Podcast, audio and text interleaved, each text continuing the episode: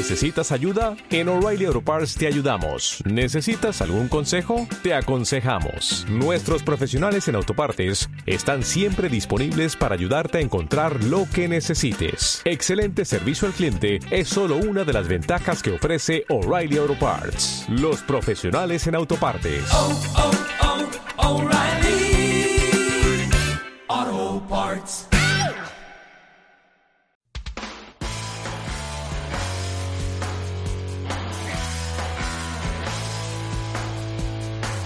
Bienvenidos a Gámbate, un programa donde hablaremos de cine, series, videojuegos, cómics y animación. Hablamos de cultura y, por supuesto, con un toque friki. Acompáñanos.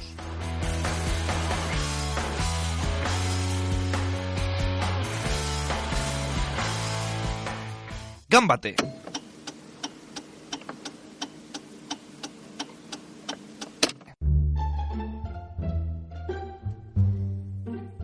Muy buenos días y bienvenidos al tercer programa de Gamate Podcast Express de esta segunda temporada. Se presenta un servidor Jesús López y por supuesto estoy en compañía de mi compañero Juanjo García Cotillas. Bienvenido, Juanjo. Buenas, Jesús. Una vez hechas estas presentaciones, voy a recordar las redes sociales ya que Albert hoy nos ha abandonado. Tenemos Facebook, Twitter e Instagram. En Facebook podéis encontrarnos como Gambate, que somos una G roja, y en Twitter e Instagram somos arroba gambateweb. Y por supuesto recordar nuestra página web donde encontraréis varios artículos de diferentes temas, cines, series, videojuegos y muchas cosas más. Dicho esto, va siendo hora de entrar en materia y vamos a analizar eh, la última película de la saga de la saga galáctica por excelencia del cine. En este caso, ayer se, se estrenó Rogue One, una historia de Star Wars spin-off de la saga que cuenta cómo el Imperio Galáctico ha terminado de construir el arma, el arma más poderosa de todas, que es la Estrella de la Muerte. Pero un grupo de reverdes decide realizar una misión de muy alto riesgo, robar los planos de dicha estación antes de que entre en operaciones. Film ambientado entre los episodios 3 y 4 de Star Wars. Vamos a escuchar el tráiler y comenzamos.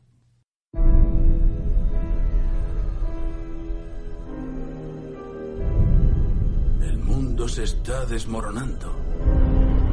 Las banderas imperiales reinan por toda la galaxia. ¿Es usted de fiar sin los grilletes? Acabemos de una vez. ¿Quiere? Tenemos una misión para ti. Van a probar una nueva arma de forma inminente. Necesitamos saber cómo destruirla. Si vas a hacer esto, quiero ayudar. Bien. Bien. Llevo mucho tiempo reclutando gente para la rebelión. Han destruido nuestro hogar. Ahora lucho contra el imperio. Yo no temo nada. Todo es voluntad de la fuerza. El capitán dice que eres amiga. No te mataré. Gracias. No hay mucho tiempo. Cada día se hacen más fuertes.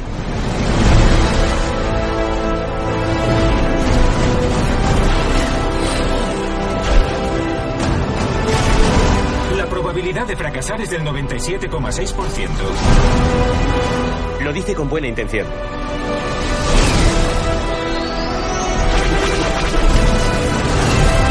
Nuestra oportunidad de cambiar las cosas. ¿Estás conmigo? Hasta el final.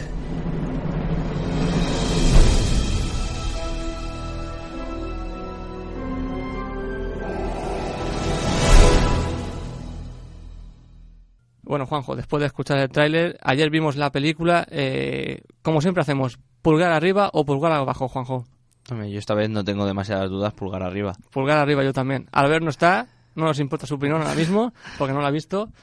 Y la verdad vamos a ir comentando pues un poco la historia, los personajes, eh, bueno, efectos especiales, banda sonora.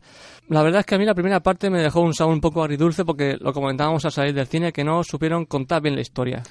Sí, eh, por, por empezar de esa manera y ya a partir de ahí yo creo que salen el resto de temas.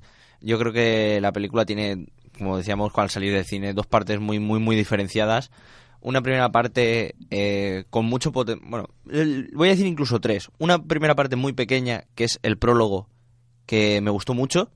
Una segunda parte de introducción, obviamente, de los personajes y de, del contexto que se vive, muy desaprovechado, porque cre- creo que hay un gran potencial y no, no saben aprovecharlo. Creo que todo sucede muy rápido, le dan importancia a cosas que luego no tienen ninguna relevancia. Se podría haber quitado muchas cosas y haberse centrado en la presentación de esos personajes que al final van a ser los principales y que durante esa primera mitad de la película te queda la sensación de no me consiguen transmitir nada. Incluso en esa primera parte ya hay momentos que deberían transmitirte cosas y que precisamente ese, por ese problema de, de no conectar con los personajes eh, falla. Sin embargo, la, la segunda mitad de la película también es cierto que es eh, la, mitad de, de la acción, con lo cual es más difícil equivocarse si sabes rodar acción, pero eh, la verdad es que la película sube muchos enteros, ya no solo por eso, sino porque ahí los personajes de verdad ya eh, por fin cobran fuerza. Nos importan que vivan o mueran y cobran gran carisma, además. Bueno, en el sentido de que vivan o mueran, eh, a, a relación a, la- a la historia, Sí, sí, sí. eh, yo cuando, Bueno, cuando me una- se- una- una- un aviso, eh, queridos eh, oyentes, spoilers, vamos de la película, vamos, a, a puñadas.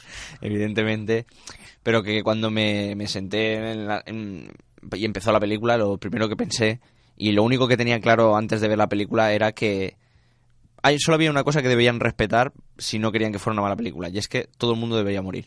Recordamos que se menciona este grupo de, re- de rebeldes en el episodio 4. Ujú. Al principio, bueno, que dice la... No, se les dice que, que lo han robado, pero tampoco se dice si viven o mueren, pero es evidente que unos personajes que no se, la- no se les ha dado un Bombo un ca- excesivo. un bombo después o un carisma o se les ha tratado como como héroes a los que darles las gracias, pues es evidente que, que, ha- que ha han pasado muerto, sobre todo por, por ese inicio y media res que tiene el episodio 4 de ya están ocurriendo cosas y sabes que, que eso viene ya de, de- de un conflicto en el que eh, obviamente era muy difícil muy difícil salir airosos y bueno salen airosos pero sin, sin vida. Y que además, bueno, al final la película digamos que ya conecta con el cuarto episodio. Es sí eh, bueno eso ya, Eso ya- eh, lo decimos antes de entrar en otras materias pero eh, sí obviamente utilizan después ya de yo creo que después de acabar la propia Rogue One hay unos 10 minutos eh, de puro fanservice para conectar y, y, y mostrarte cómo conecta con el principio del episodio 4, pero que como decimos son puro fanservice de- solo por ver de nuevo a, a Darth Vader en acción. Bueno, la historia la hemos eh, mencionado un poco al principio del programa de lo que trata y, bueno, tampoco podemos contar mucho más porque no bueno, la, la historia la historia es la que es, es la historia del robo de los planos de la Estrella de la Muerte y poco más. Y bueno, una presentación de un contexto que no habíamos visto, digamos, conocer un poco más de, de la Alianza Rebelde, de lo que de lo que había detrás. Y en ese sentido es a lo que yo decía que quizá en el principio de la película eh, falla, porque quizá quieren contarte demasiadas cosas Sí. de esta alianza, pero lo hacen de una manera que no que no termina de convencer y que al final hubiera sido mejor optar por presentar a los personajes Principales. más que a la propia alianza. Ujú. Eh, cuanto a personajes, lo que, lo que decimos, al principio nos presentan a demasiados y algunos pues no nos convencen mucho como, digamos, eh, So Guerrera. Sí, es que es además son personajes de una trascendencia nula, es decir, digamos que se quiere poner que ahí tienen que ir y que ese es un punto clave con el mensaje, el holograma, pero eh, tienes la sensación continuamente de que eso podría haber, haberse hecho de otro modo, porque has creado un personaje, lo has presentado y, y lo has matado enseguida, es todo un poco, no sé, muy precipitado y de, de maneras que a mí no, no, no terminaron de convencerme. Y muy sobreactuado, me pareció a mí, también el, el actor. Bueno, ahí ya mm, quizá podríamos entrar en otro, en otro tema, Como el doblaje. que es el doblaje, con lo cual yo ahí, eh, hasta que no la vea en versión original, no, no voy a dar mi veredicto final en ese tema de, de las actuaciones, porque Hacemos un apunte que seguramente en versión original, no, seguramente no, sí, eh, será mucho mejor verla. yo creo que sí, y ahí si quieres entramos un poco también en el tema de las actuaciones. En el caso de Sogarrek, eh, So, Sora, So Guerrera. So, So Guerrera, es que es Ahí- complicado. Es complicado. Y más si no lo has visto escrito, es complicado quedarte con el nombre. Pero eh, es cierto que el doblaje suyo, a mi parecer, no me gusta nada. Me gustaría ver la versión original para ver exactamente cómo es o por qué han intentado darle ese matiz. Pero en general, el doblaje a mí me, me, me falla. Digamos que igual la protagonista Felicity Jones es un continuo que yo creo que en versión original me, Gan- me, me, me- transmitiría otra cosa. Gana- Yo- yo ganaría mucho más, creo yo. yo tengo la sensación de que el con el- gracias, o sea, por culpa del doblaje no llega a transmitir lo que puede transmitir en, en versión original. Como digo, no lo sé. Cuando la vea en versión original ya podré juzgar esto mejor. Pero es cierto que el doblaje se le notan algunas costuras bastante graves. Ujú. Y que también, como comentábamos, el, el- para mí el gran problema del doblaje viene de, de parte de Darth Vader. Evidentemente, Constantino Romero ya, ya no está para doblar Nos dejó. al- a este gran personaje. Y claro, eh, al volver a ponerlo te enfrentabas al problema de, de la voz. Obviamente en Estados Unidos no se enfrentan a ese problema, ya lo busqué y James Earl Jones está vivo y ha vuelto a poner la voz de Darth Vader. Pero aquí, claro, eh, has intentado buscar una voz parecida, que la ha intentado imitar, pero no es Constantino Romero. Y en ese aspecto, y aunque pueda parecer egoísta y absurdo, es decir, lo comentábamos también, hay una escena, o sea, Darth Vader sale en dos momentos puntuales de la película, Mm. una escena a mitad, en plan... eh, De de presentación o algo así. Jefe que le echa la bronca a su Mm. súbdito, que, bueno, eh, lo que decíamos, esa escena es totalmente prescindible. Precisamente eh, por, por temas, en el caso de español por el doblaje y también por el tema de, de la propia narrativa de la película. Esa escena es como que corta mucho el ritmo y, y no aporta nada, cuando en realidad solo ver a Darth Vader en, la- en los últimos 10 minutos hubiera sido mucho más impactante y, y- y mucho más eh, energizante, digamos, para, para el espectador. Sí, sí, sí. Y además te hubieras ahorrado ese, ese problema de, de doblaje, porque estoy seguro que no ha ocurrido solo en España, habrá ocurrido en otros muchos países, Mm. porque al final, en, en los últimos 10 minutos, prácticamente, obviamente, Darth Vader no dice nada, es pura No- no acción. dice, no dice. Y te hubieras ahorrado tanto el problema narrativo como el problema del doblaje, porque ahí, bueno, lo que decíamos, eh, eh, si has conseguido, y ahora volveremos a eso, si has conseguido poner caras digitales, ¿qué te cuesta eh, coger cortes de las películas antiguas para usar los mismos doblajes? Porque al final recordemos que estamos ya hablando de una película de hace cuare- 39 años, que es el, que es el episodio 4. Que se dice Entonces, poco, eh, yo creo que hubiera sido una solución mejor, porque al final lo que decimos, ocurre con Darth Vader y ocurre con ese último momento en el que aparece Leia, que dice una palabra, y a mí me sacó totalmente de contexto porque esa una palabra es con un doblaje que dices, ¿qué es esto? O sea, y es lo que te decía, de verdad, de verdad no es, no ha dicho en tres películas de, Star Wars originales, no ha dicho la palabra esperanza para que le metáis un corte y lo metáis. Que es la última palabra que dice y se acaba la película. Efectiva- efectivamente. En cuanto a personajes que lo estábamos comentando, pues tenemos a Felicity Jones, que es la, digamos, protagonista, pero a mí no me, no me parece una protagonista, es una más, digamos, del, del grupo. Hombre, yo creo que en la película no, no hay protagonistas en sí. Eh, en ese aspecto me parece un acierto porque el poner un protagonista hace que te identifiques con él y complica el- la resolución de la película que es matarlos a todos. Pero sin embargo, aún así, eh, tiene la fuerza suficiente como para, si sabes que es la protagonista, eh, al final sí que te interesas por ella o por su motivación, pero eh, ese principio de la película es lo que, lo que falla tanto en él como, digamos, en el, en el protagonista masculino principal, que ahora mismo no recuerdo el nombre. ¿Cuál Sí. era? No, yo Eh, tampoco, la verdad. Digamos que tenemos como otra pareja de Han Solo y Leia, pero más light, más...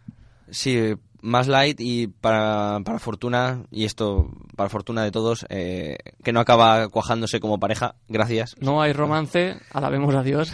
Sí, porque además... No, eh, no casa, no hubi- casa. Hubiera sido muy Precipitado, muy... precipitado y, y porque es que no, o sea, tú, ese es el, el problema que comentamos siempre, tú no tienes la sensación de que ellos dos estén conectando. Además, durante toda la película, digamos que están en una constante batalla, los dos. Sí, eh, y que no, no, no, no es la sensación que transmitían Han o Leia o que... No, es que notas que son personajes que, que, no, que no casan entre ellos, que además la evolución es eh, muy abrupta, porque yo creo que al final el, el punto de inflexión entre, en su relación es... eh, vamos, yo creo que el punto de inflexión de toda la película es cuando abandonan la Alianza Rebelde para ir al último planeta. Hmm. Y, o sea, el momento Rogue One. Yo creo que cuando mencionan por primera vez Rogue One es cuando la película cambia completamente de, de esas dos mitades. Es como dijiste tú ayer, que parece como si lo hubieran rodado dos directores diferentes. Sí, la la verdad es que a mí me sorprende en ese sentido porque es como, pues eso, eh, dos mitades, pero que no, no es que solo digas eh, no, es que es, es un poco mejor, un poco peor. No, no, es que a mí me parecen películas completamente diferentes, eh, rodadas por una persona completamente diferente. Eh, hablemos de las, de las caras digitales, Juanjo. Algo que personalmente yo cuando lo vi por primera vez me chirrió muchísimo. Pero hay que decir que están muy bien hechas, muy conseguidas. Recordemos que, bueno, en esta, en esta Rogue One, pues aparece, no, no me acuerdo del nombre, Juanjo, del general este... Sí, no, no, no, no me sé, no. me sé, no me sé el nombre, es el, el general que aparece en, la, en, la, en el episodio 4, al cual Darth Vader maltrata y mata en cierto, en cierto momento. Ese actor eh, falleció. O- o- evidentemente. Evidentemente. y bueno, han decidido aquí pues eh, hacerlo pues digitalmente, su rostro. Sí, su rostro digital, el rostro de Leia digital. Bueno, con Darth Vader no existe ese problema. No. Eh, con Darth Vader yo tuve un, un problema, no sé si... eh, Juanjo ha tenido muchos problemas. No, no, con Darth Vader me fijé una cosa y no sé si eh, eh, Darth Vader se hizo en digital o es otro actor simplemente. Y es el traje y me gustaría volver a ver la trilogía original para ver si el traje en, la- en el episodio 4 me resulta tan cutre como me resultó ayer. Porque eso sí que es cierto que el traje a mí mm, me chocó en un determinado momento en un plano cercano para mal. Porque yo no tenía ese recuerdo de, de parecerme tan... ¿Artificial? Tan, Tan- no sé, tan disfraz. Tan Me- disfraz. Sí, sí. Me, Eso es porque ha visto mucho Darth Vader Entonces- en carnaval y Halloween. No, claro, claro, no lo sé, me dio una sensación extraña. Luego, luego en, la, en la escena final no, pero en la escena de del puro al, al director este Mm. Al eh, del general Imperio este. eh, me chocó para mal el traje. Entonces no sé muy bien si era un tr- otra persona con traje, si era porque claro, el traje obviamente el original no existe ya. Bueno, es- existe, pero eh, va de museo en museo y es lo que no me gustaría saberlo, más que nada. Bueno, eso y que el, el- el aspecto rojillo de los ojos Sí, de los ojos. que no Porque son negros, ¿no? En las, antiguas. Claro, las películas antiguas son negros negros. Ese rojo es que me recuerda a, a ver el casco mío de que tengo en mi casa al trasluz que se ponen rojos así. Entonces, por eso la sensación de disfraz era cada vez mayor y era como no, no, no, no, no le volvéis a sacar de cerca. O la gafas de Cíclope de X-Men. Por cierto, el personaje de Diego Luna, el protagonista masculino es Cassian. Cassian Exacto. Andor. Cassian Eh, y K2 era el, el robot. Exacto. Bueno, un robot que, bueno, eh, no tenemos aquí a R2 y a... Hace 3PO. pero bueno, Aparece- aparece, aparecen- hacen un pequeño cameo, Hacen un guiño ahí. graciosete, pero que tenemos a un nuevo robot que nos lo introducen y la verdad es que, que es simpático. Poco a La- poco. La verdad es que a mí al principio Ah, sí, al principio cuesta. Yo decía, Cuesta el- esto no, este, no no, no me encaja". termina de convencer, eh, no. Porque además es que es eso, el papel del robot ya lo tenemos interiorizado a ser esa parte eh, humorística Mm. dentro de dentro de la película, lo, lo hacían en C3PO y R2D2. Pero aquí lo, hizo, lo hizo BB8 en el episodio 7. Aquí abusan, creo, un poco, ¿no? Aquí es que le dan más, más protagonismo y más entidad al, al, al robot, porque digamos que además tiene un cierto matiz de, de, hu- de humano, de, pensar, de, evolucionar. Tampoco creo que le den excesivo protagonismo, sí que es verdad que al principio chirría mucho ese protagonismo y sobre todo esa- esas gracietas que son un poco diferentes a las demás, porque no cumple ese papel de, digamos, de bufón. Por no, no, no quiero insultar a los androides, pero de ese papel de bufón que tenían en las otras películas. Por eso mismo, porque aquí o, o tiene un papel más activo, porque es una mezcla del papel de los androides y de Chewbacca. Hmm. O sea, es una mezcla de, de los dos papeles. Ujú. Eh, bueno, si te parece, más personajes a comentar tenemos a, digamos, al chino. Claro, ahí... ahí Gen- va- Gen- bueno, no sé cómo se pronuncia, Gen Jiang, que hace de Base o Base, Malbus. Eh, lo- la verdad es que los nombres, ni se- yo creo que si se mencionan, se mencionan poco. Poquísimo. Y sobre todo, eh, en la elección de nombres, la verdad es que a mí no me han gustado por una razón, porque cuesta mucho quedarse con ellos. Y además porque hay bastantes. Hay, bast- o sea, hay bastantes y cuesta mucho. No son nombres mm, fáciles de recordar, son nombres bastante complicados. Porque incluso la propia protagonista, vale, sabemos que se llama Jean, pero el, el Erso, El Erso y el padre cuesta. gay Erso es, Es es- complicado. Para una película de dos horas cuesta mucho hacerse. Sobre todo porque sabes que son personajes que van a vivir, morir y hasta Y luego. está. Y hasta luego. Pero sí, en cuanto a esos personajes secundarios, eh, eh, digamos, vas a decir el chino y el... Digamos que este hombre confía en la fuerza absoluta. Sí, es pero, ciego. Pero yo, la verdad es que ahí es otro, otro problema de esa primera parte. ¿Por qué se unen a ellos? Porque simplemente están ahí, les ayudan, ¿vale? Hasta ahí todo bien, les encarcelan juntos, pero en el momento eh, Carsan eh, abre la, la celda les dice, coged al piloto que lo necesitamos, lo necesitamos, en plural, en primera persona del plural, como que son un grupo. Pero si los acabas de conocer, si, si, si no les has reclutado, si no les has dicho nada, si no saben ni quién eres. O sea, hay- hay, Sí, algunas incongruencias. hay un momento que dices, pero, pero ¿por qué? ¿Por qué se van a ir contigo? No, no lo entiendo. O sea, es un no lo entiendo por qué se van contigo, pero bueno. Y bueno, el personaje ahí es una de las... Eso sí que es lo que más critico yo de la película.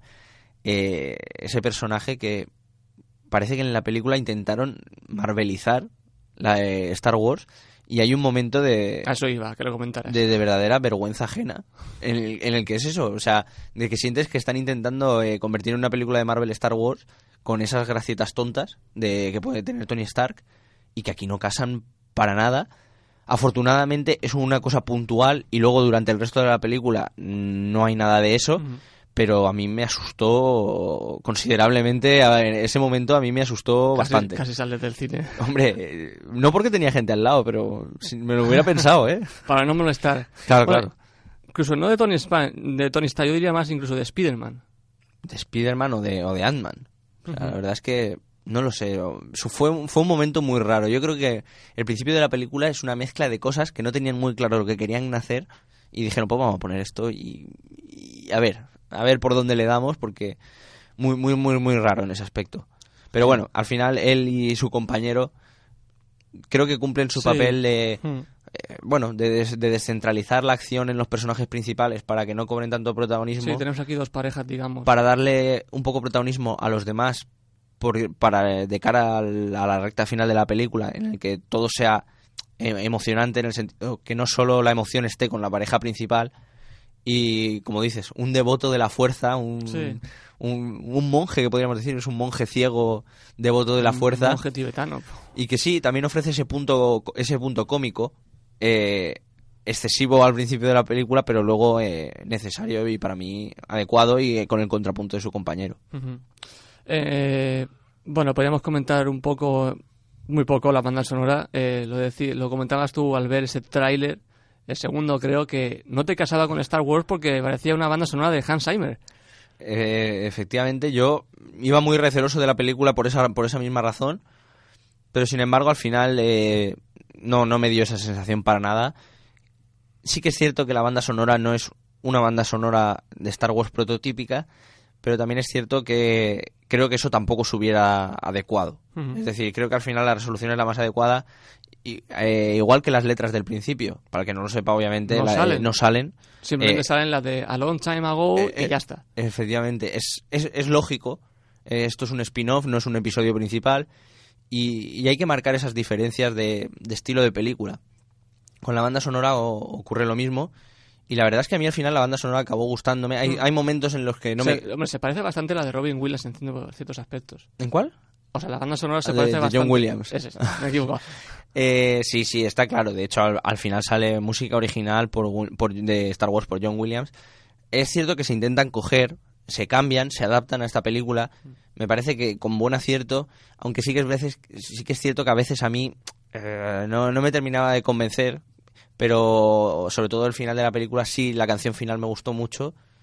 Eh, me parece que complementó muy bien ese momento final.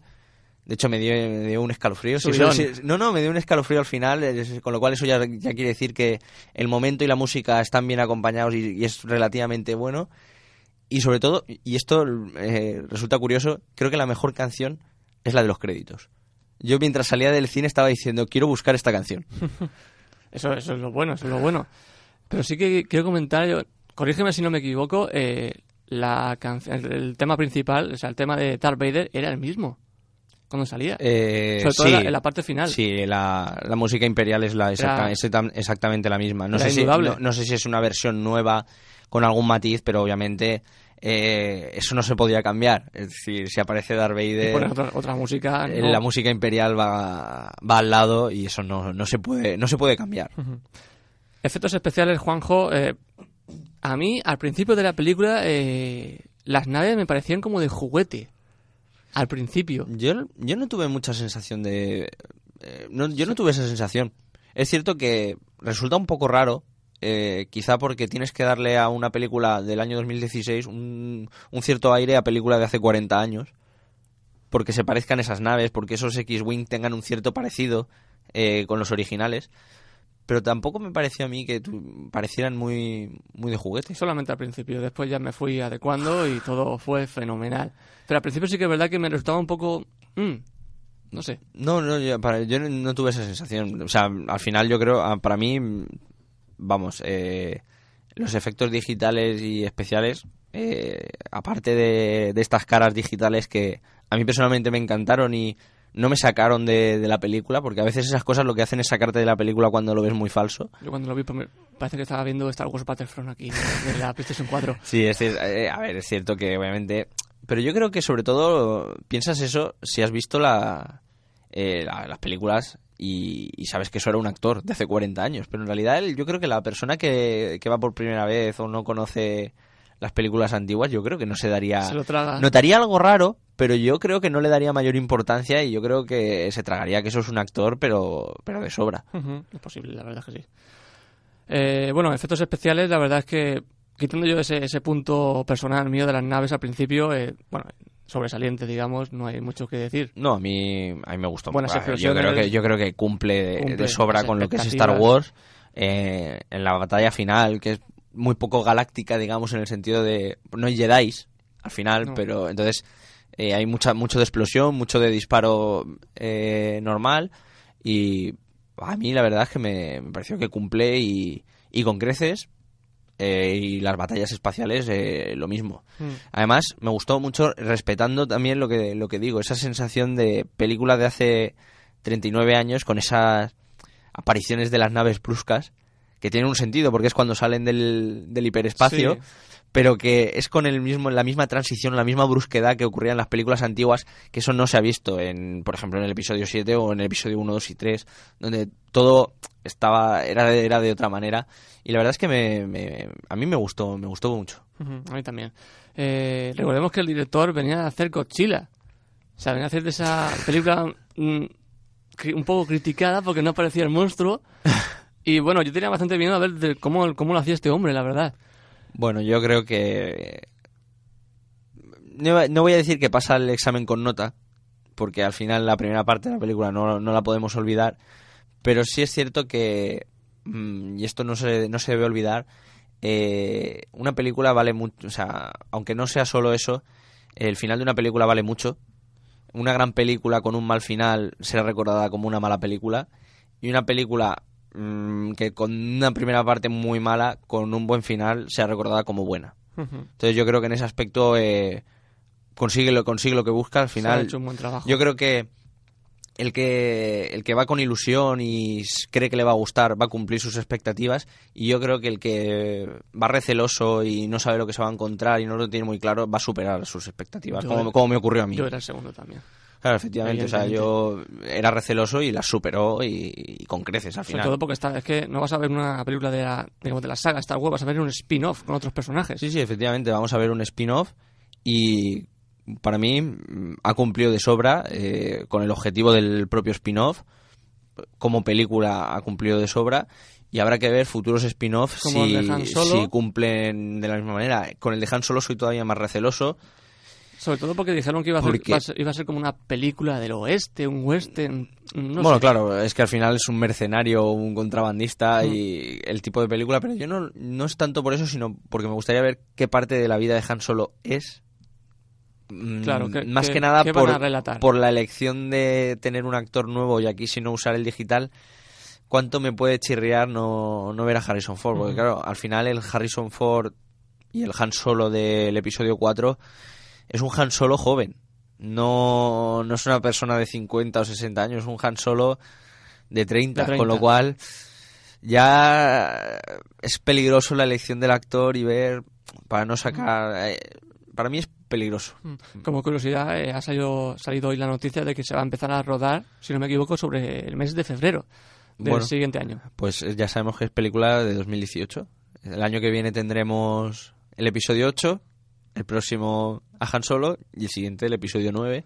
Y ya a partir de ahí, pues lo que le apetezca a Disney sacar. Spin-off de Boba Fett, de todos los personajes. Pero todos esos están confirmados. Aparte del de Han Solo, el de Boba Fett Eso y no, todas esas que cosas que yo creo que no están confirmadas, ¿verdad?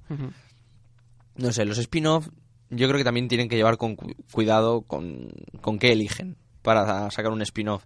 Este spin-off ha sido muy criticado por alguna gente diciendo que, que la Estrella de la Muerte está ya muy tocada, que es repetirse, que... Pero yo desde el primer momento decía lo mismo. Digo, a mí no me parece que esté tocado porque Es que eh, sí, la se hace mención, pero creo que es un, un buen spin-off para contar algo distinto, para co- contar la historia de alguien que no es un Jedi, de alguien que no conocemos, y sobre todo para contar un poco ese contexto, esa alianza que conocemos tan poco en el episodio 4, ese... eh, no lo sé, ponernos un poco más en contexto a, a todos aquellos que nos gustan mucho aquellas películas Hmm. y, y no me parece mala elección. Hay gente que dice, no, me gustaría un spin-off que ocurra antes del episodio 1. Y yo, le- con, con la República y demás, y yo le digo, pero ¿qué quieres ver? ¿Otra película de política? Con lo que se criticaron en el episodio 1, 2 y 3 por ser películas políticas Hmm. y no el Star Wars original.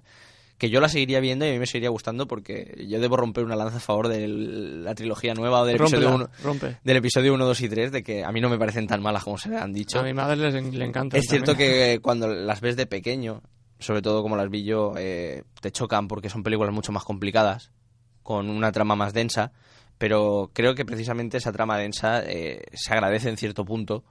Eh, y yo debo romper una lanza a favor que yo seguiría viendo una película sobre la República y una película más política, pero es cierto que eso, el que esté pidiendo eso y no quiera ver la estrella de la muerte, pues está lanzando piedras contra su propio tejado porque por norma general no, no va a ser algo que, el- que la gran mayoría quiera. Además que cuando eh, se comenta ese tema de política, además, eh, añade a la historia de Star Wars, o sea, más, context, más Sí, contexto. sí, claro, claro, claro. Por eso digo que spin-off hay que elegirlos muy bien. Creo que centrarse en spin-off de la trilogía original es un error. Eh, volve- ya tenemos este Han Solo.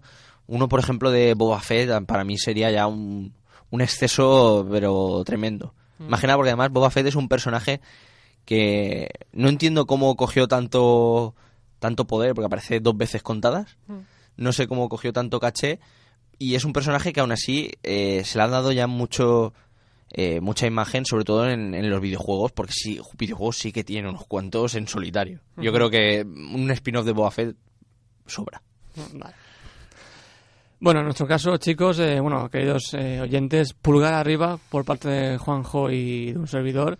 Nos ha gustado la película, bueno, los efectos especiales, la banda sonora final nos ha gustado, aunque no era la de John Williams. Los personajes no llegan a ser tan carismáticos como queremos, pero es importante no serlo porque, como hemos comentado, al final todo el mundo muere. Como era necesario. Me sabe mal decirlo así, pero las cosas como son. Y la historia, pues, resulta entretenida ver cómo es esa parte de los rebeldes que consiguen estos planos para al final, en el episodio 4, pues, destruir la estrella de la muerte. Y, de- y dentro Jesús de que todo el mundo muera, o sea, resaltar que lo importante es que todos mueren con una dignidad. supuesto. Eso es lo importante, Siempre, o sea, siempre. conseguir que las muertes no sean, Sean patet- heroicas, patéticas. son heroicas las porque muertes. es- muchas veces se caen las muertes patéticas y ese, en este caso yo creo que todos y cada uno de los personajes eh, mueren con su propia dignidad, con su cumpliendo su propio papel dentro de la película. Aunque no, no, no les recuerden cómo eres, mueren como héroes. Hasta aquí el programa de hoy, este Gamba de Podcast Express. Eh, estamos grabando hoy a las 8 de la mañana, y aunque vimos ayer la película, nos hemos levantado muy pronto para hablar de ella. Y bueno, eh, recordamos antes de despedirnos las redes sociales, eh, podéis encontrarnos en Facebook, eh, somos como una G roja, Gambate, y en Twitter e Instagram somos arroba gambateweb. Por supuesto, recordaros nuestra maravillosa página web, como diría Albert Rivera, aquí que no ha estado con nosotros, donde podéis encontrar noticias y artículos de opinión sobre cine, series, videojuegos y muchas cosas más. Todo un placer estar aquí con vosotros hablando de Star Wars y bueno, nos vemos en el próximo programa de Gambate Podcast Express. Hasta luego.